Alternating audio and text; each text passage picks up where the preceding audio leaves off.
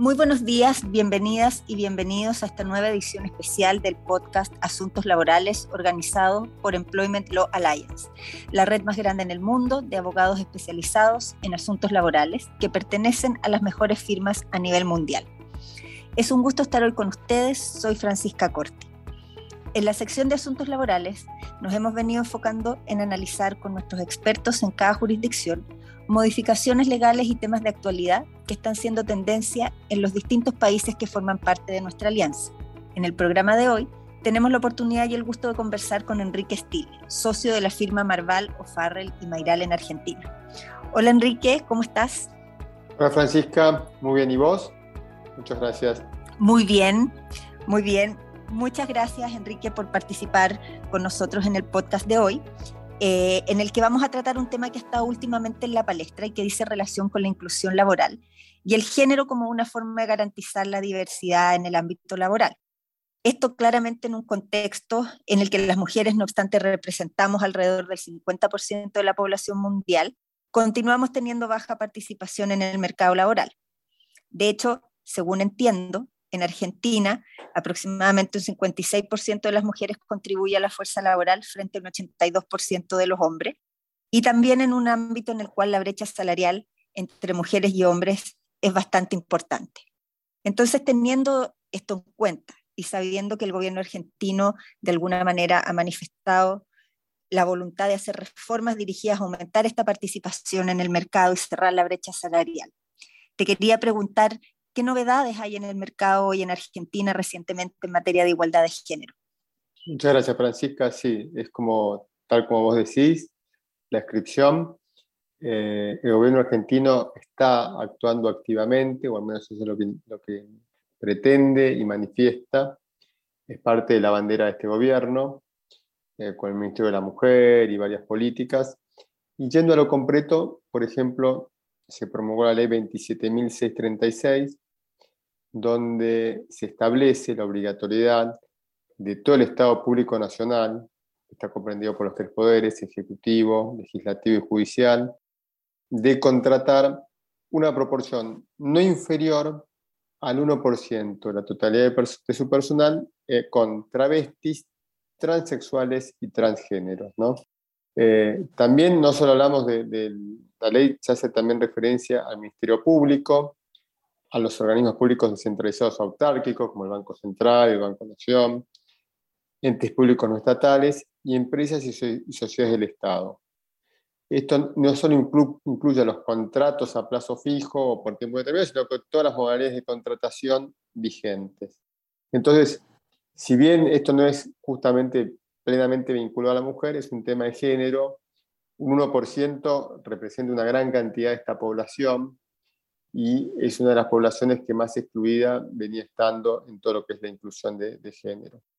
Siendo el tema particular de la mujer, tenemos también la resolución de la Inspección General de Justicia, y esta sí que es muy interesante, porque establece la obligatoriedad de que todos los órganos de administración de las sociedades en Argentina, sean sociedades comerciales, civiles y de todo tipo, tengan igual cantidad de varones y mujeres o personal femenino y masculino en sus órganos de administración.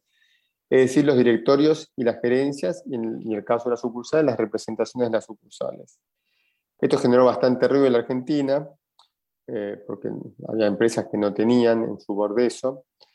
Eh, también establece esta resolución que si es impar, porque casi los directores son impares, el mínimo tiene que ser 1% de estar constituido por funcionarias femeninas.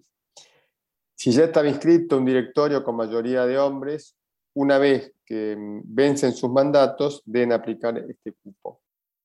También se establece la obligatoriedad de que la memoria anual de las sociedades tiene que haber una descripción de la política de género que se aplica al órgano de administración y también los objetivos y medidas adoptados para procurar equidad de género en toda la compañía. Esto es bastante importante eh, y, bueno, como muchas empresas no tenían, por ejemplo, empresas chicas formadas por amigos o por em, gente que no tenía mujeres, eh, plantearon em, la nulidad de esta medida.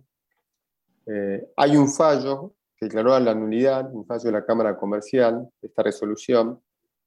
La Inspección General de Justicia volvió a ratificar su disposición después de este fallo, o sea, hay una pelea entre el Poder Ejecutivo y, la Administración en este tema.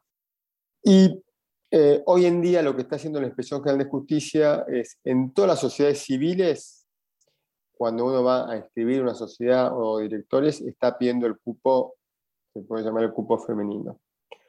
No así en las sociedades comerciales, porque con este antecedente jurisprudencial existe el riesgo de que, le cuestionen la medida nuevamente. eso es lo que está pasando a nivel dirección de empresa, que bueno, la mayoría son empleados, empleados directores, empleados gerentes que forman parte del órgano de administración.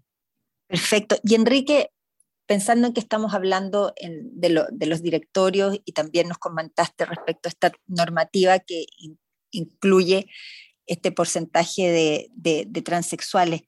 Si nos vamos al área sindical, ¿qué sucede con los sindicatos donde la regla general en la mayoría de nuestras jurisdicciones es que eh, la población sindical es mayoritariamente masculina en los órganos de dirección? ¿Hay alguna regulación en relación a esta participación también a este nivel? Excelente pregunta y sí es, así como decís, siempre uno que ve a los sindicalistas o la mesa chica siempre son hombres, o los que están ahí en los órganos de dirección. Justamente se emitió también recientemente la ley 25.674 que establece el cupo sindical femenino y, y principalmente establece dos conceptos. La participación femenina en las comisiones paritarias. Las comisiones paritarias son las unidades de negociación y actualización de salario, que hoy en la Argentina está muy presente porque tenemos alta inflación. Antes era una vez por año, ahora son dos o tres veces por año que se reúnen a negociar. Y acá lo que establece es que deben tener una proporción de mujeres similar a la que se registra en la rama o actividad a la que se refiere la discusión. Entonces, por ejemplo, es posible que en el sindicato de comercio haya más mujeres que hombres, que son todo lo que pueden ser vendedores o prestadores de servicios, y tal vez en el rubro minero haya menos porque es una actividad donde mm, no se ven tantos hombres, en el rubro de la construcción. Pero bueno, acá en todo lo que es negociación de salarios tiene que haber una igualdad proporcional de mujeres y hombres con relación a, los beneficiarios de, cada, de cada actividad. Y con relación al órgano de dirección, establece que un mínimo del 30% del total de los cargos deberán estar a cargo de personal femenino. Que, a ver, habla de los cargos, ¿viste? No, es del cargo mayor, habla de los órganos de dirección, todavía no hemos visto un reemplazo em, total de lo que es, este, o, parcial de lo que es este, quienes son los líderes sindicales. Hoy es cierto que son todos hombres, y, todas las elecciones que están habiendo también son todas de hombres.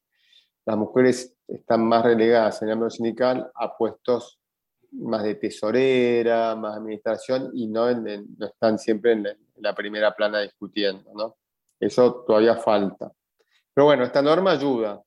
De a poquito eh, tienen que ir cumpliéndola.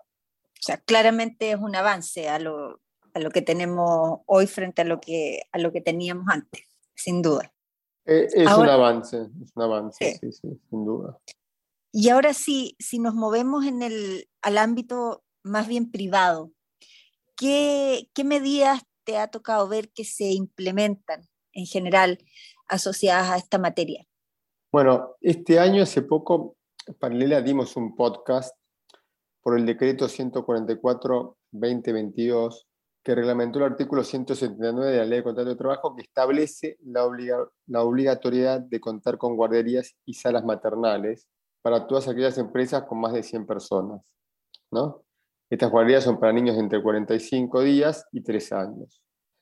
Y, está hecha para la cantidad de personas que trabajan en una, en una empresa, que puede ser personal tercerizado o, propio. Pero la idea es que la mujer pueda trabajar libremente, la mujer con chicos pequeños a partir de los 45 días y pueda dejarlos en la empresa en una sala maternal a cargo de la empresa. Esto es una medida también orientada 100% a que la mujer con hijos pequeños, porque es hasta los tres años, pueda contar con el soporte de, los empleadores para que bueno, no tengan que renunciar o puedan trabajar tranquilamente. esto además de ya las normas que existen con lo que es em, tiempo de lactancia y bueno, todas las otras normas que tienen vinculadas a la protección de la mujer en estado de maternidad. Pero Además de esto, el gobierno estableció un proyecto que, es bastante interesante, que, es un, hablando de novedades, y el gobierno tiene mayoría, y es probable que este proyecto salga en mayor o menor medida porque eh, estamos en época de elecciones, es un tema que el mercado lo pide. Se llama el proyecto Cuidar en Igualdad. Establece lo que amplía, el, amplía el régimen de licencias, ¿no? Por ejemplo, les voy a dar algunos ejemplos, pero porque es probable que en alguno de estos, o, en la mayoría, algo de esto puede llegar a pasar. Por ejemplo, aquellas personas que sufran violencia de género y por tal motivo de afectarse de su trabajo, se da una licencia especial de 20 días por año. Otra que es bastante interesante es la de 12 días por año para visitar al niño o niña que eh, se pretende adoptar. Otra que está buena, porque hoy en día hay muchos problemas de, fertilidad, este, las licencias de 6 días por año para eh, aquellos que necesitan hacer técnicas de reproducción asistida, que se puede ampliar a 10 días en caso de que existan menores en, menores en la familia. Bueno, la, licencia de maternidad se extendería a 126 días, de 90 días. En caso de nacimientos múltiples, mellizos, trillizos, la licencia, la mm, licencia por maternidad se extiende 30 días por cada hijo o hijo adicional. En caso de nacimiento prematuro, esta está muy buena, se extiende por 30 días más la licencia por maternidad. Y en los casos de niños con discapacidad, la licencia se extenderá a 180 días. Acá hoy en día hay muchos casos de autismo, así que bueno, para todos esos padres que se ponen en la situación, también tienen días iniciales que son importantes. Y después está la licencia del personal no gestante por 90 días, ¿no? Bueno, estos son todos proyectos que, están hechos para justamente, siguiendo en línea con las salas maternales, la ley anterior que, que, regula las salas maternales, para que el tener hijos o tener una situación Em, de violencia de género, o ya sea hombre, mujer o lo que sea, em, si no está adoptando o está bajo técnicas de reproducción o es personal no gestante, pueda trabajar sin que esto afecte su, su condición de, ninguna manera, ¿no? Puede estar tranquilos, el gobierno se encarga, las empresas tienen que cuidarlos y, le da toda la asistencia que necesitan. Eh, bueno, y esto sería un poco lo que está pasando, lo que estamos viendo hoy en día a nivel novedades. Eh, Argentina es un país que en, el gobierno hay mucha influencia de mujeres, hemos tenido varias presidentas, vicepresidentas, eh, que es un país donde eh, a nivel político, al menos hoy, hay mucha integración en lo que son las cámaras legislativas, todo de mujeres. La verdad que sí, evidentemente yo creo que como en todas las jurisdicciones de Latinoamérica, al menos queda mucho trabajo por hacer para, alcanzar la, igualdad de oportunidades en el ingreso al trabajo, en la promoción, ¿no es cierto? Eh, sin embargo, claramente esta conversación nos ha dejado eh, ver que Argentina ha, tenido cambios importantes que de alguna manera creo que impactan de forma positiva el, mercado laboral y que son claves de una u otra manera para, para lograr la inclusión y la atracción de talentos que en general es lo que se está buscando hoy día. Así que la verdad que creo que son, son iniciativas interesantes y novedosas. Eh, sí, sobre, sobre, todo, Fran, te diría todo el tema de los, o sea, la, la, obligación de que la mitad del personal de dirección sea femenino es algo que realmente creo que es muy novedoso porque ahí es donde se rompe el techo de cristal, porque a veces las mujeres hay muchas, pero en áreas no de dirección. Entonces, como que eso creo que es lo que más puede impulsar a que se vaya equiparando. Sin dudas, porque como tú dices, la verdad es que la mayoría de los cargos más bien administrativos o técnicos, las mujeres generalmente tienen un porcentaje de participación mayoritaria a los hombres, pero cuando ya nos trasladamos a cargos que son más, más de jefatura o más de, liderazgo, evidentemente ese porcentaje cae, cae dramáticamente. Mm. Pero bueno, ha sido eh, muy interesante la conversación que tuvimos ahora, todo lo que nos contaste, y la verdad es que te agradecemos mucho la participación en el podcast de, del día de hoy. Y bueno, para quienes nos escuchan hoy, si desean contactar a Enrique Stile o a cualquiera de los abogados que pertenecen a esta alianza alrededor del mundo, por favor ingresen al sitio web de ila.lo, accesando al widget de buscador de abogados. También pueden hacer clic en el cuadro que se despliega e inscribirse para recibir invitaciones a webinars, descargar documentos, contenidos de la biblioteca virtual y accesar al exclusivo Global Employer Handbook.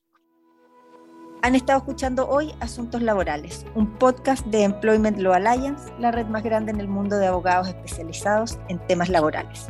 Soy Francisca Corti, muchas gracias por escucharnos.